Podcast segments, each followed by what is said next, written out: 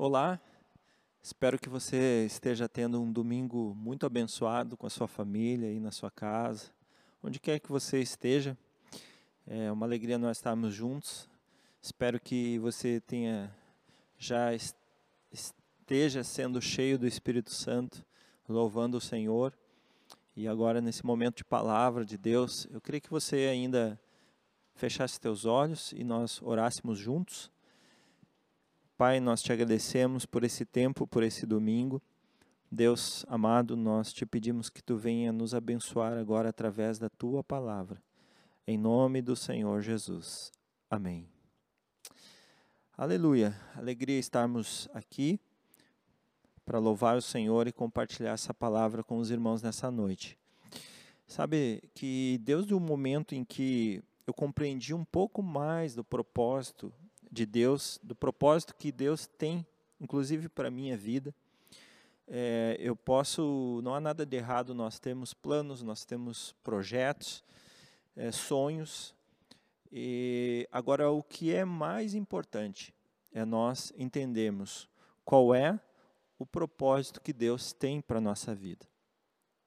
E tudo a partir desse momento em que nós compreendemos esse propósito de Deus, tudo na nossa vida passa a fazer mais sentido, inclusive a vontade de Deus para a nossa vida.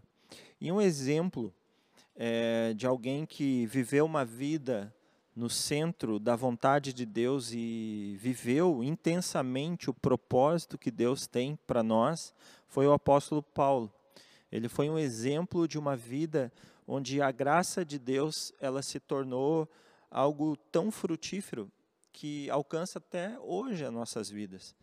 Então, Paulo fez que a vida dele realmente valesse a pena ser vivida no propósito que Deus tem. Na pregação do evangelho, no labor que ele tinha em cooperar com Deus na sua obra, é algo maravilhoso.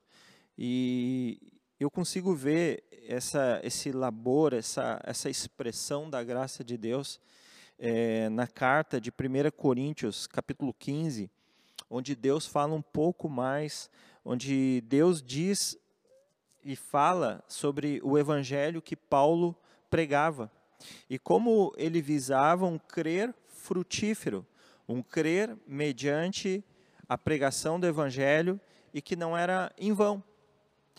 Em 1 Coríntios, capítulo 15, no versículo 2 e 3, Convido você a acompanhar a leitura desse texto que diz o seguinte: Por meio dele vocês também são salvos, se retiverem a palavra, assim como a preguei a vocês, a menos que tenham crido em vão.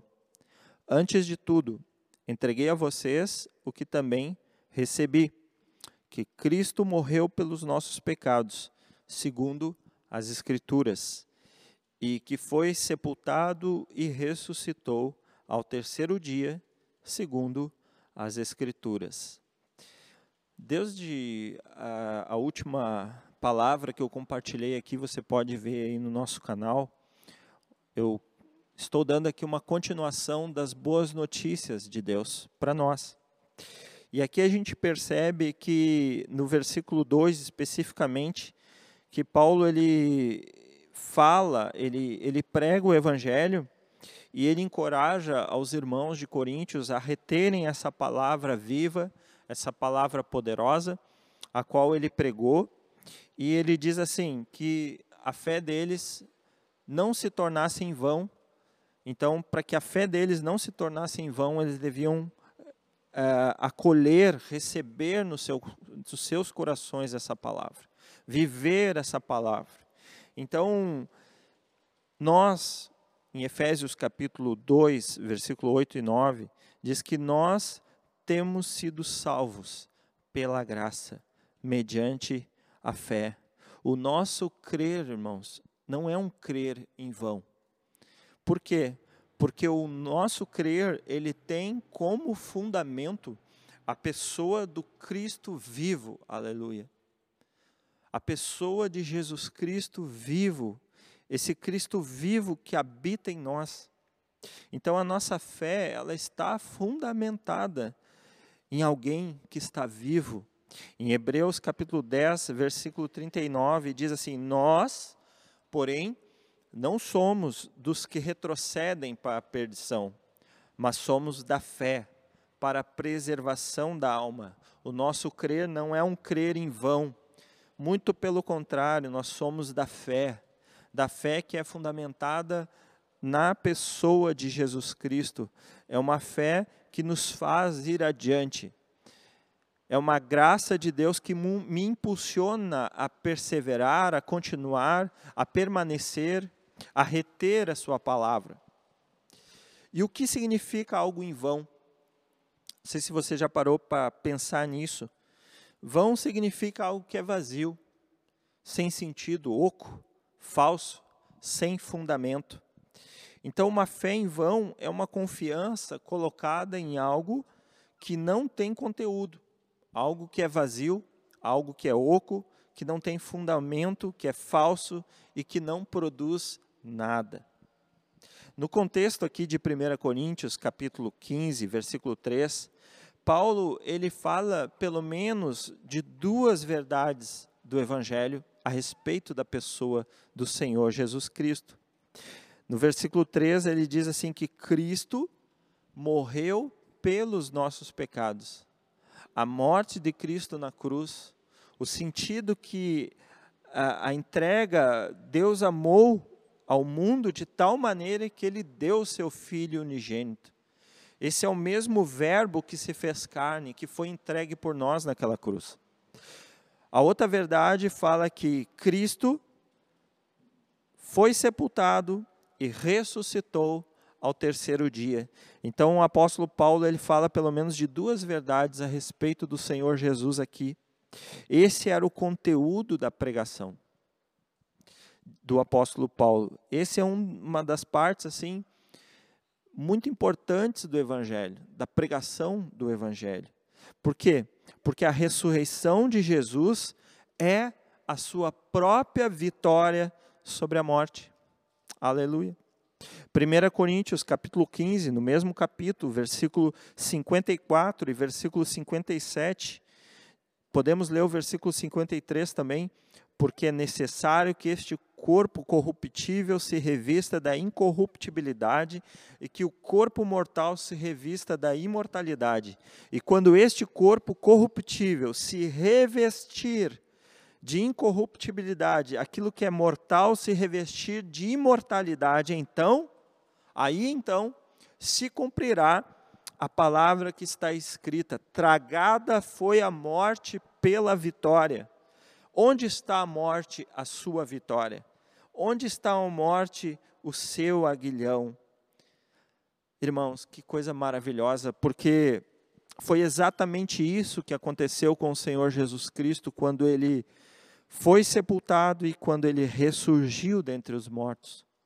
O seu corpo foi revestido de imortalidade, ele foi glorificado, o primeiro, o vencedor, aquele que venceu a morte, aquele que foi revestido de incorruptibilidade. Esse é o nosso Senhor Jesus. A ressurreição do Senhor Jesus é a sua própria vitória sobre a morte.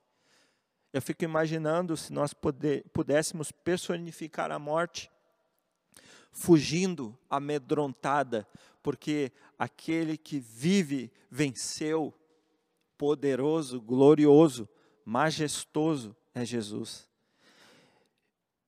A ressurreição de Cristo é que produz fé no nosso coração, é que produz fé no Senhor.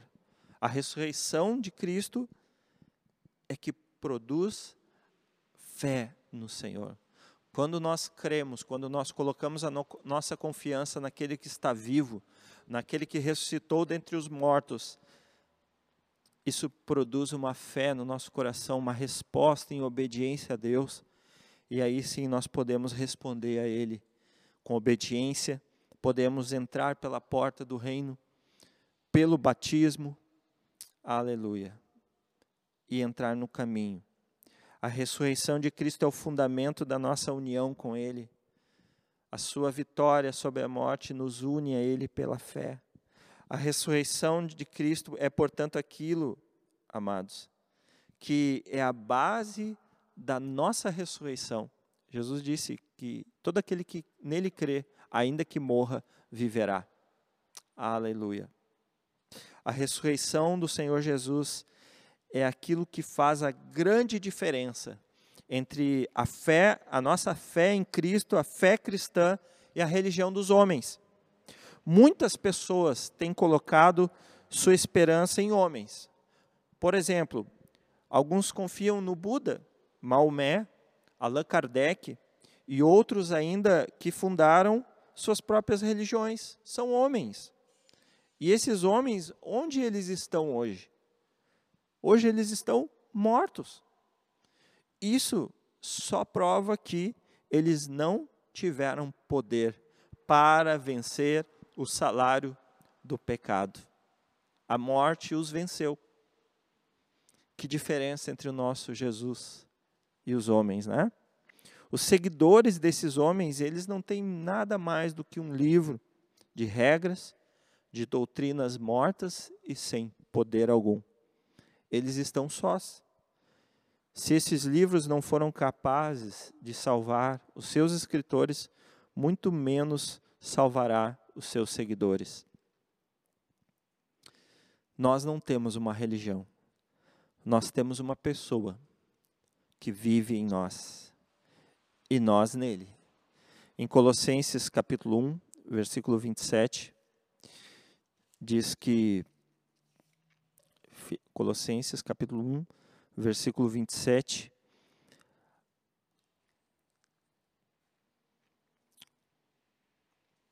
A este Deus quis dar a conhecer a riqueza da glória deste mistério entre os gentios.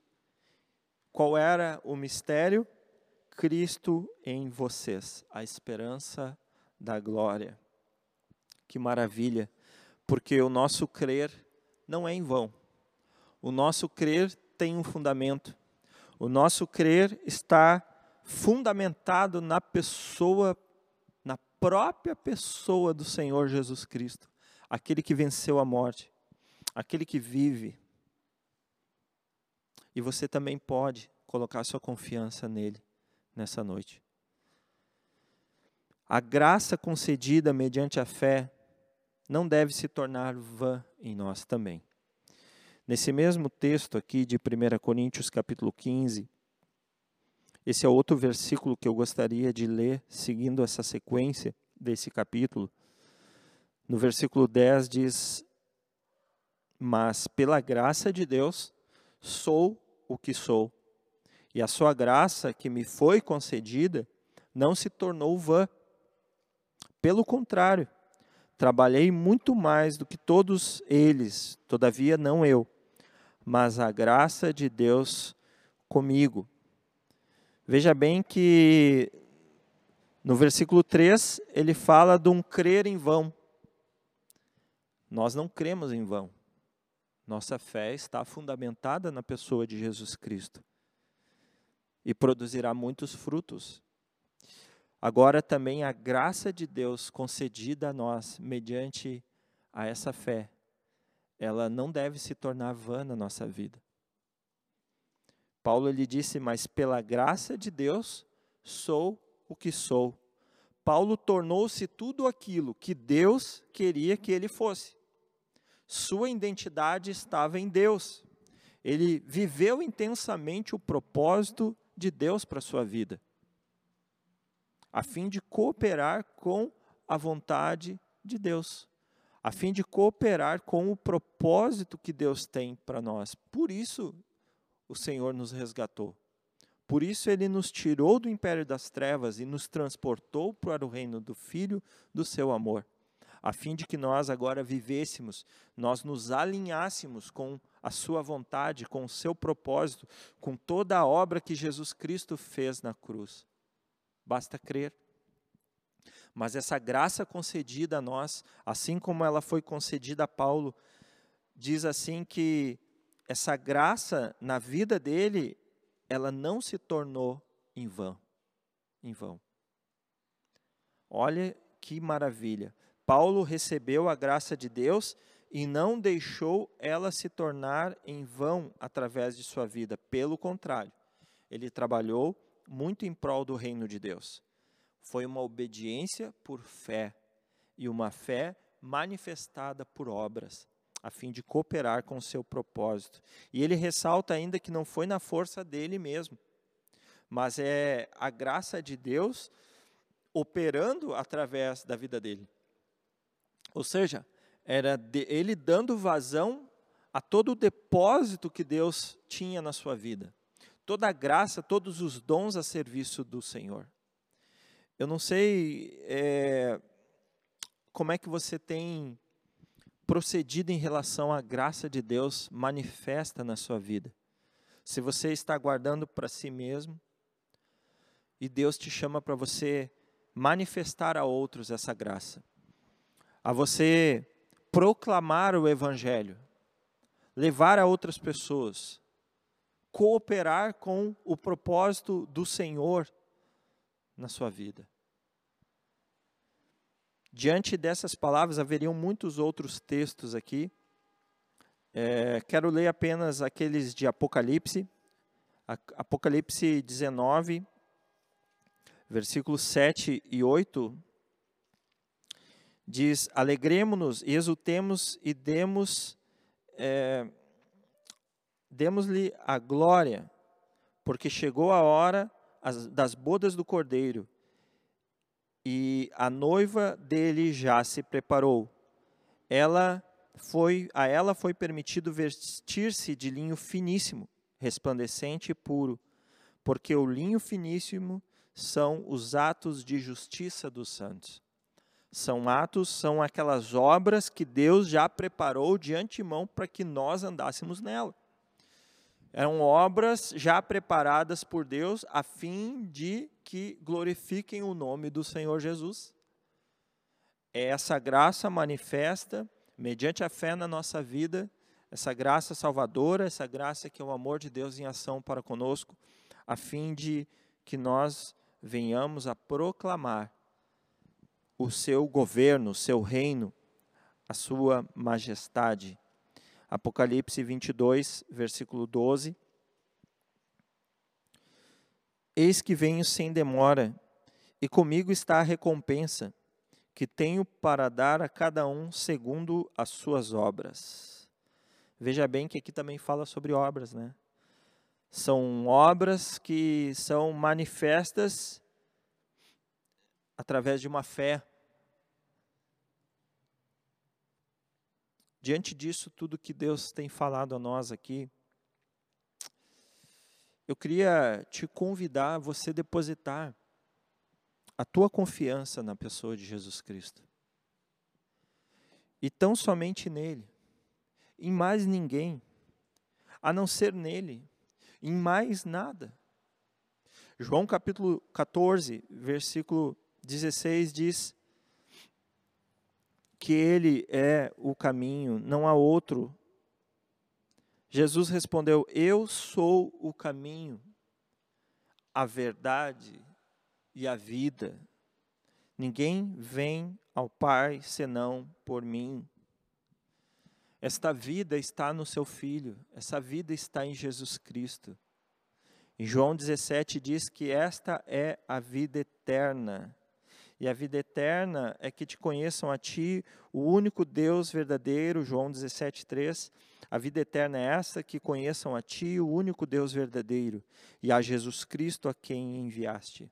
E esse conhecimento de Deus, esse conhecimento da pessoa de Jesus Cristo, ele vem pelo conhecimento, pela fé, ao ouvir a palavra de Deus das Escrituras, a verdade a respeito da pessoa de Jesus Cristo. Quando nós ouvimos a palavra de Deus, essa é a verdade. E essa verdade produz fé no nosso coração. E aí nós encontramos realmente vida. Vida em Jesus Cristo. A vida está no Filho. Ele é o caminho. Ele é a verdade o Espírito Santo trabalha em prol de revelar a verdade da pessoa de Jesus Cristo a nós, através da Sua palavra. Então, creia, Então confie. Então coloque a sua confiança na pessoa de Jesus Cristo, porque ele está vivo. Ele vive. Entregue o seu coração, entregue a sua vida, entregue tudo, entregue o seu futuro a ele. Confie na pessoa de Jesus Cristo. E eu quero também perguntar a você: o que você tem feito com a graça da salvação concedida mediante a fé a você?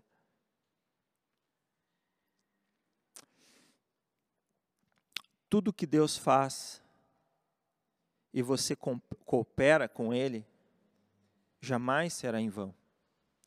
Tudo que nós fazemos cooperando com Deus, nada é em vão. Tenha certeza disso. E eu queria terminar lendo dois textos aqui com vocês. O primeiro deles se encontra no mesmo na mesma base aqui do mesmo capítulo de 1 Coríntios, capítulo 15, versículo 58, justamente reforçando isso.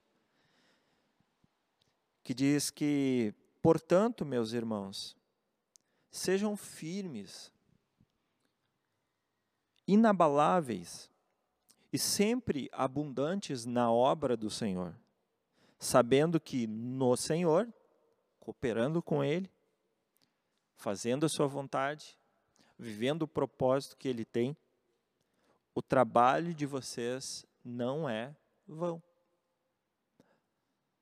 Nosso trabalho nele não é vão. Pelo contrário, ele inclusive nos recompensará. É claro que nossa motivação não deve ser essa, mas saiba disso que tudo que você faz no Senhor não é em vão. E o outro texto que eu queria ler se encontra em Romanos capítulo 10, versículo 9, que diz assim: E eu queria agora que você prestasse muita atenção nesse texto. E principalmente você que nos ouve pela primeira vez. Se com a tua boca você confessar Jesus como Senhor, Jesus disse assim: Vinde a mim, vocês que estão cansados e sobrecarregados, e eu vos aliviarei.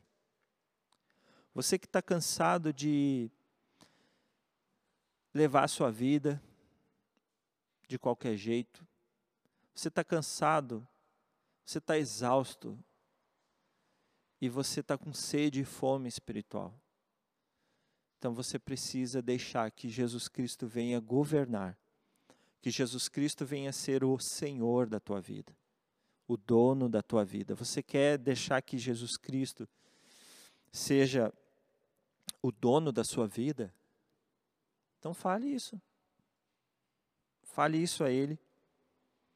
Porque se você confessar com a sua boca que Jesus Cristo, confessar Jesus Cristo como Senhor da tua vida, e no teu coração você crer que Deus o ressuscitou dentre os mortos, você será salvo.